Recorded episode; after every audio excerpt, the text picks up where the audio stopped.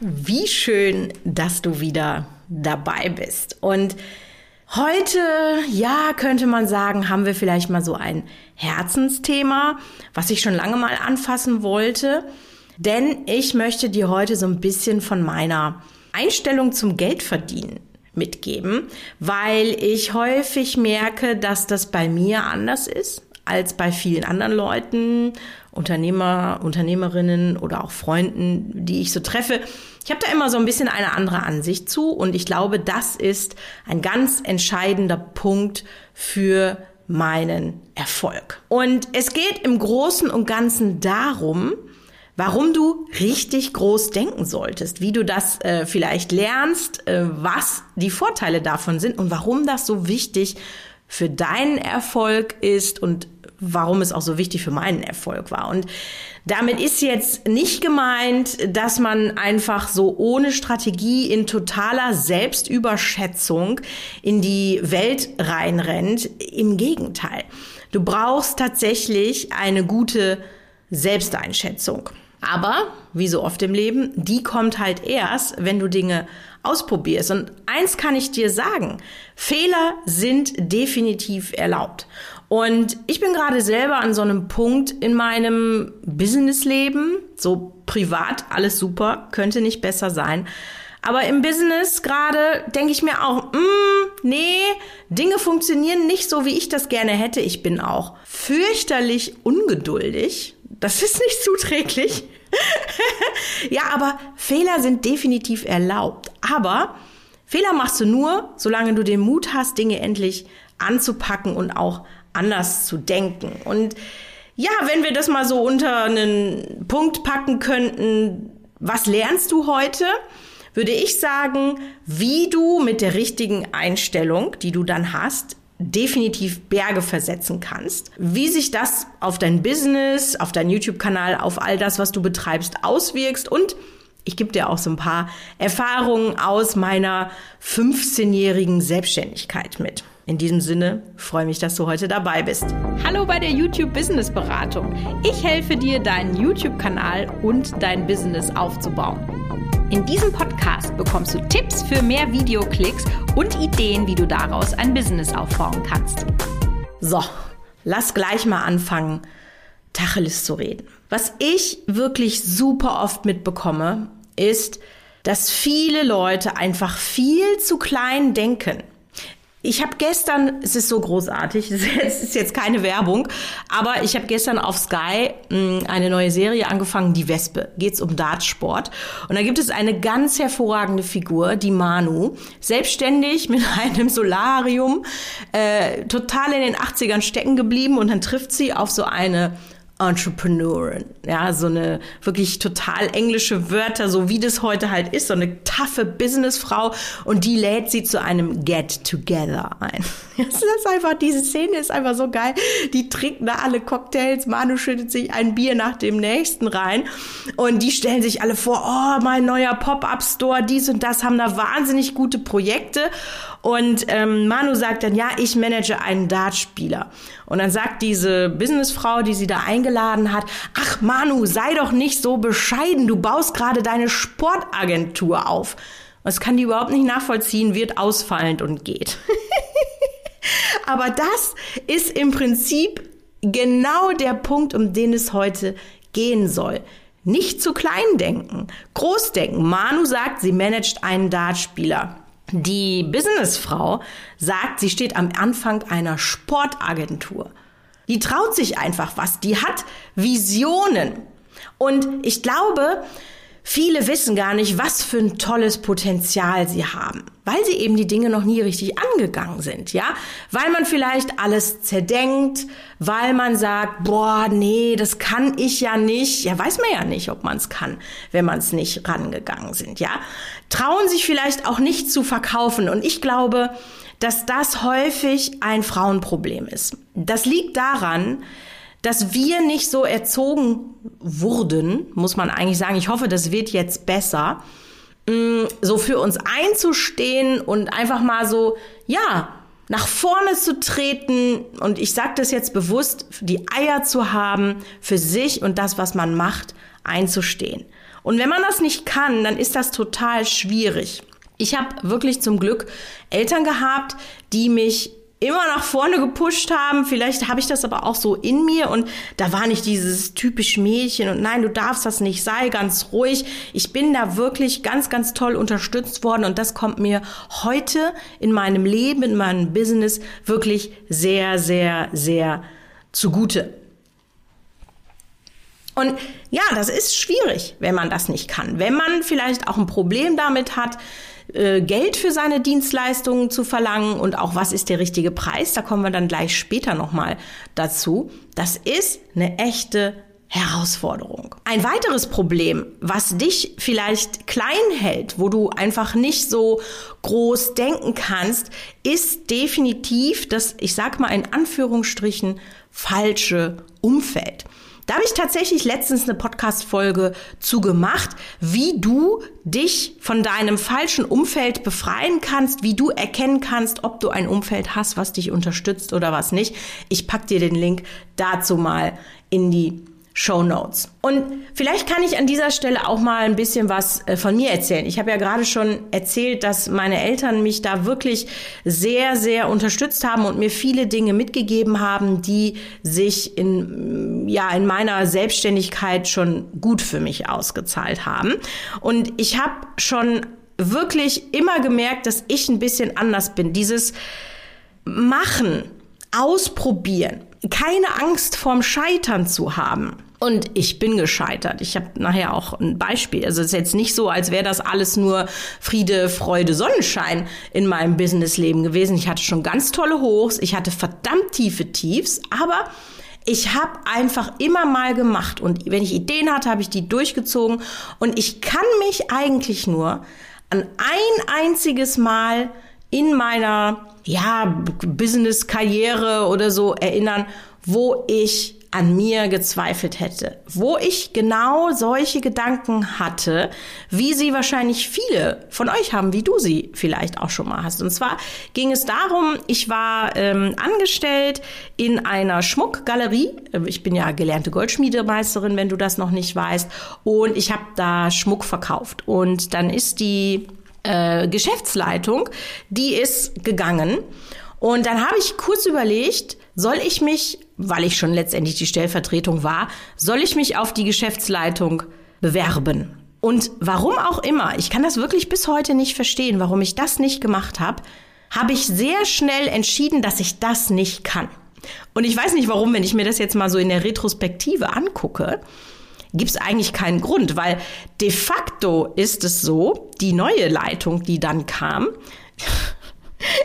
die hat einfach viele Dinge nicht gewusst beachtet und letztendlich habe ich dann doch den Laden geschmissen, dann hätte ich auch gleich das Gehalt dafür bekommen können, so, ja. Das heißt, ich habe einfach ganz tief in mir drin an mir gezweifelt, obwohl es nicht nötig gewesen wäre. Ich war nicht mutig genug, obwohl es total schade gewesen ist. Also ich habe einfach ja, den Schwanz eingezogen. So kann man das vielleicht sagen, wenn man sich so einen Hund, so ich habe Angst gehabt, ich habe den Schwanz eingezogen, ich habe mich nicht getraut. Heute kann ich sagen, wie gut, weil ich habe dann nämlich neben meinem Vollzeitjob mein eigenes Business hochgezogen. Ich habe wirklich 15, 16 Stunden am Tag gearbeitet. An meinem freien Tag habe ich dann äh, komplett für mein Business gearbeitet und an den anderen Tagen eben erst Vollzeit und dann noch ein bisschen was gemacht, weil ich eben so eine Vision hatte. Und wenn du dich selbstständig machst, ein Spruch, den ja wirklich jeder dir sagt, ist, kenne deine Zahlen. Und ich habe wirklich schon mehr als einmal das Gefühl gehabt, dass das nicht bei allen sozusagen der Fall ist. Deswegen würde ich dir sehr gerne auch hier noch mal so ein bisschen mitgeben, wenn du Produkte kalkulierst, ja, wenn du Preise ausrechnest, was muss man denn da alles beachten? Weil ein Ding ist nämlich, und das ist etwas, das beachten ganz viele nicht. Wenn du erstmal mit einem Preis an den Markt gehst, und das ist zum Beispiel bei physischen Produkten noch krasser als bei digitalen Produkten, mit dem Preis bist du erstmal die nächsten 20, 24 Monate am Markt und Preise zu erhöhen und vielleicht dann auch, weil man nicht richtig gerechnet hat, zu verdoppeln oder so. Das ist nahezu ein Ding der Unmöglichkeit. Und jeder weiß, ja, ich muss meine Fixkosten da reinmachen. Was habe ich denn für Fixkosten? Ähm, Geräte, Raummiete, alles sowas. Was aber dann schon viele vergessen ist, äh, du musst für deine Rente vorsorgen. Das musst du mit in diesen Preis einkalkulieren. Du brauchst Krankenversicherung. Du musst äh, die Steuern äh, ja berechnen und so weiter und so fort. Das heißt, Preise die vielleicht auf einem Stundenlohn von 40 Euro basieren, die sind einfach nicht ausreichend, weil du so viele Nebenkosten hast. Das funktioniert nicht. Und wenn du eben schon bereit bist, dieses Risiko zu tragen und erstmal, und das ist einfach so, am Anfang richtig, richtig reinzuklotzen, dann muss sich das auch lohnen und du musst auch durch deine Preise für schlechte Zeiten vorsorgen. Ich schwöre dir, auch wenn gerade alles super läuft. Es kommt die Zeit, wo es schlechter wird. Das ist immer wie so eine Sinuskurve. Es geht hoch, dann geht's wieder runter. Es geht hoch, dann geht's wieder runter. Und manchmal kannst du auch nicht beeinflussen, wie stark es wieder runtergeht. Bestes Beispiel jetzt Corona. Wie viele haben jetzt da draußen erst erkannt, dass sie digital arbeiten müssen, weil von heute auf morgen der gesamte Einkommensstrom weg war? Und das sind auch Dinge, für die du dann vorsorgen musst. Und jetzt kommen wir nämlich wieder zu diesem Großdenken. Du hast also jetzt das alles ausgerechnet, du weißt, du musst für die schlechten Zeiten vorsorgen und, und, und. Und wenn du jetzt deine Ziele planst für dein Jahr, das würde ich dir immer empfehlen, dass du sagst, ich möchte in diesem Jahr das und das und das und das schaffen. Das schreibst du dir erstmal auf und dann fängst du das an, in kleine Schritte runterzubrechen. Dann wird es nämlich plötzlich schaffbar. Und Großdenken bedeutet in deiner Zielsetzung Folgendes. Wenn du jetzt zum Beispiel sagst, hey, ich möchte 50.000 Euro Umsatz im Jahr machen, das ist jetzt nicht viel, also halte dich nicht an diesen Zahlen auf, es geht nur um Beispiele. Und du schaffst 30.000, ja, dann hast du dein Ziel fast erreicht. Wenn du aber sagst, hey, ich möchte 200.000 schaffen und du schaffst nur die Hälfte, was ja weniger ist als prozentual gesehen beim ersten Beispiel, ja, dann sind das 100.000. Aber hey, 100.000 sind so viel mehr als 30.000.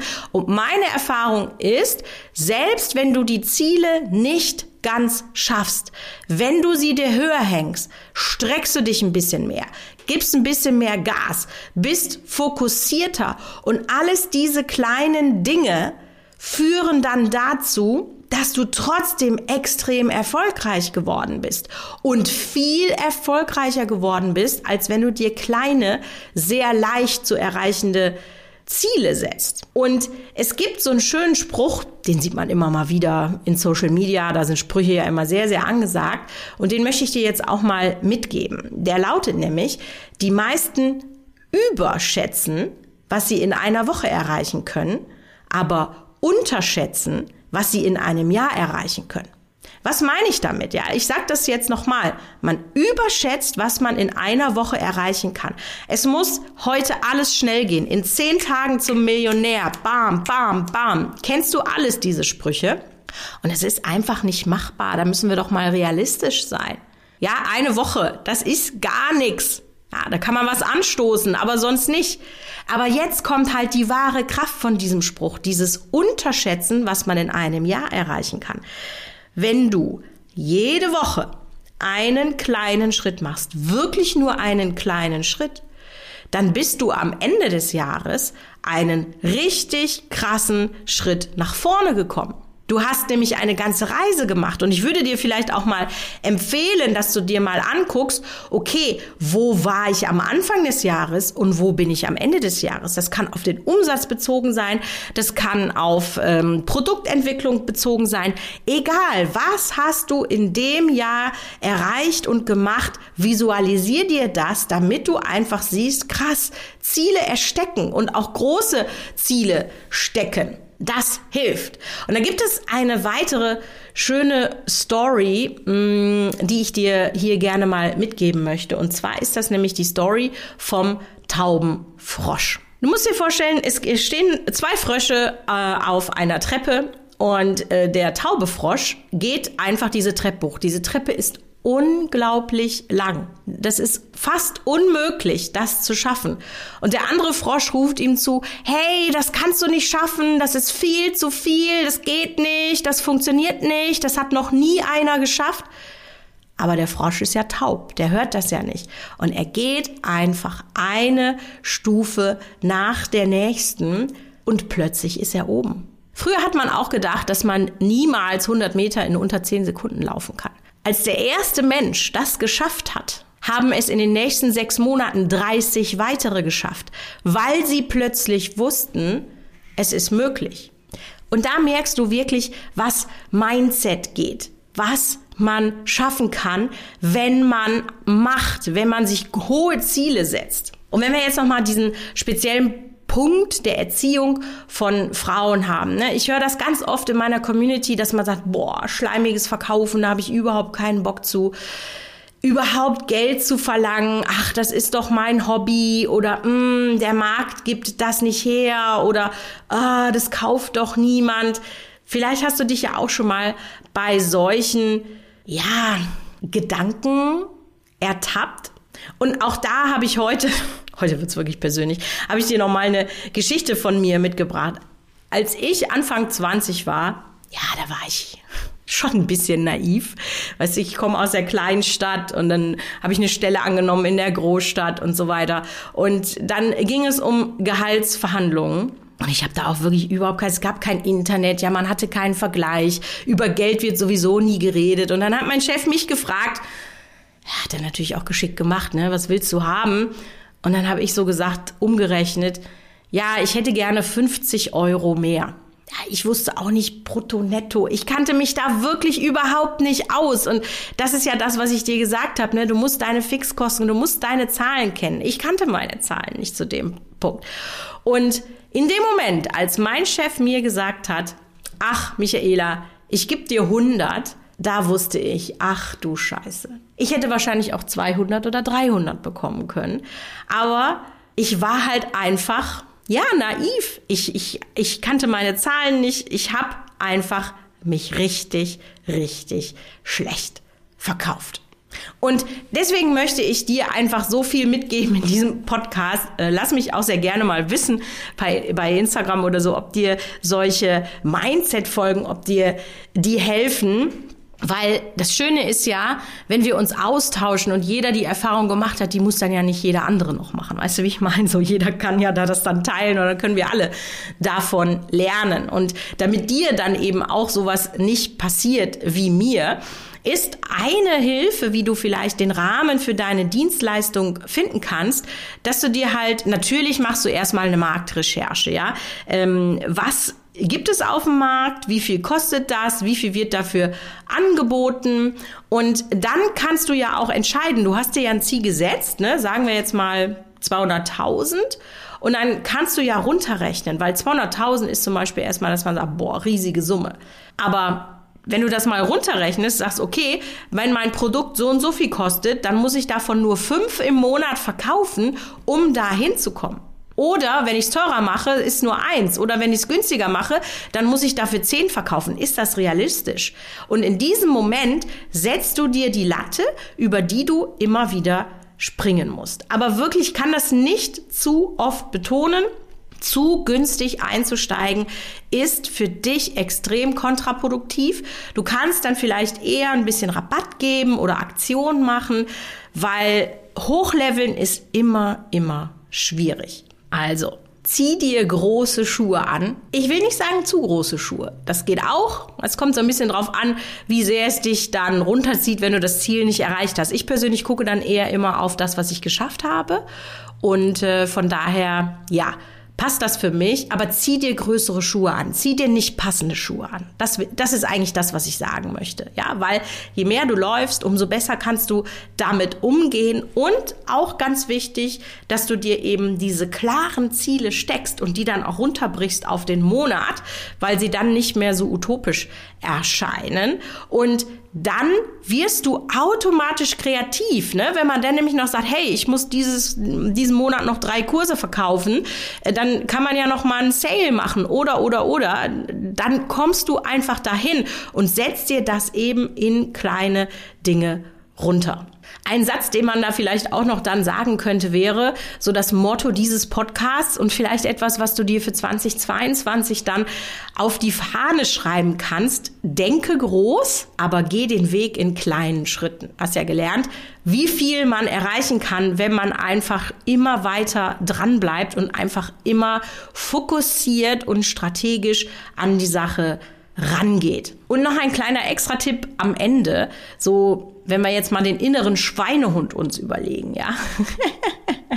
Schweinehund bedeutet ja, dass es eben noch keine förderliche Routinen gibt, die du entwickelt hast. Und die Neurowissenschaft sagt ja, dass erst nach so circa 60 Tagen die neuronalen Bahnen gebildet haben, dass eine neue Routine nicht mehr als mühsam erscheint, sondern einfach eine Routine ist. Und das gilt nicht nur für YouTube, sondern eben auch für alles andere, für dein gesamtes Business. Und deswegen halte zwei Monate durch. Danach geht's besser und setz dir einfach jetzt, wenn das neue Jahr kommt, richtig coole Ziele, breche sie runter, damit du sie auch in kleinen Schritten erreichen kannst. Und dann wirst du sehen, dass du am Ende des nächsten Jahres sehr, sehr, sehr viel mehr geschafft hast, als du dir jemals hättest vorstellen können.